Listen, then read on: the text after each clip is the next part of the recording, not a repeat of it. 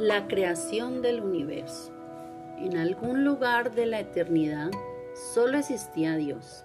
Eso era en el principio de todos los tiempos. A su alrededor no había sino las tinieblas y el vacío que Él llenaba con su presencia. Un día, Dios decidió crear el universo.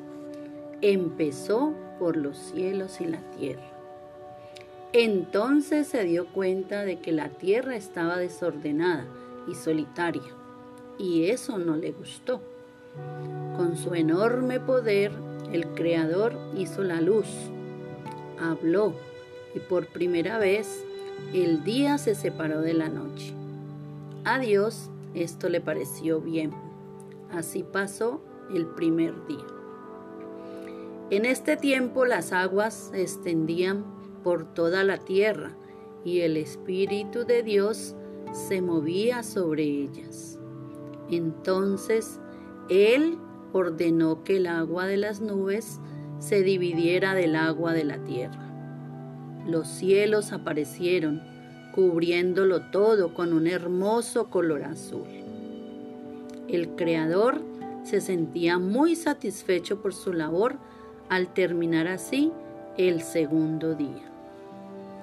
Cuando amaneció, contempló de nuevo la tierra y vio que estaba cubierta de agua.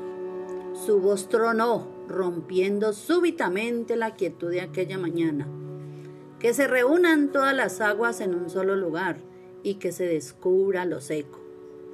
Desde este momento, las aguas formaron los mares, aparecieron los montes, los valles y también los ríos. Dios estaba muy emocionado, cuidaba cada detalle para que todo quedara perfecto.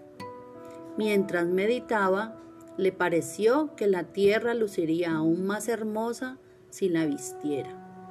Por eso hizo la hierba, los árboles, los frutos, las flores y todas las semillas. En un instante la tierra se atavió de mil colores. Pero de pronto se nubló el cielo y todo quedó oscuro. El día tercero había terminado. Dios pensó en lo que había hecho y le pareció bueno. Quiso ver su obra, pero la noche no era sino espesas tinieblas. Fue entonces cuando creó la luna para alumbrar la noche y las estrellas para que la acompañaran. También hizo el sol para iluminar el día y dar calor a la tierra.